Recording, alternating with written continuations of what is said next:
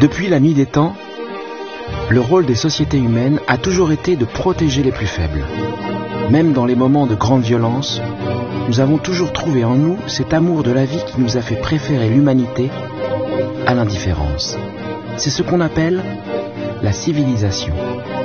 Aimer l'autre, savoir l'écouter, l'assister quoi qu'il arrive. Nos sociétés modernes sont aujourd'hui à ce point lisses que l'assistance aux personnes fragiles y est rarement montrée.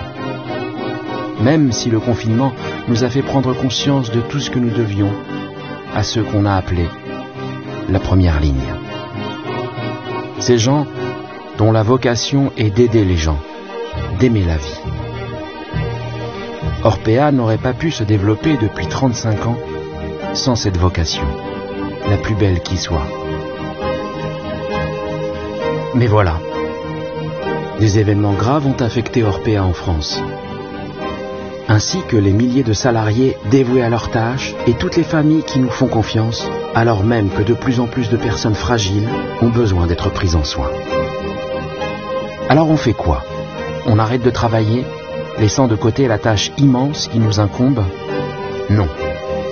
Aujourd'hui, nous avons décidé de redéfinir ce que doit être le sens de l'aide aux personnes fragiles dans notre société. Tout cela autour des quatre valeurs que nous avons définies toutes et tous ensemble. Un engagement pour l'humain, car c'est dans le soin aux plus fragiles que se révèle notre humanité. La soif d'apprendre, car plus on apprend, mieux on prend soin.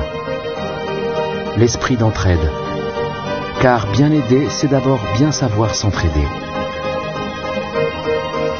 Le goût pour la vie, car prendre soin, c'est cultiver l'envie de vivre. Fort de ces quatre valeurs, reprenons l'autorité sur ce sujet de société qui est le nôtre. Le plus important qui soit, puisqu'il définit notre civilisation.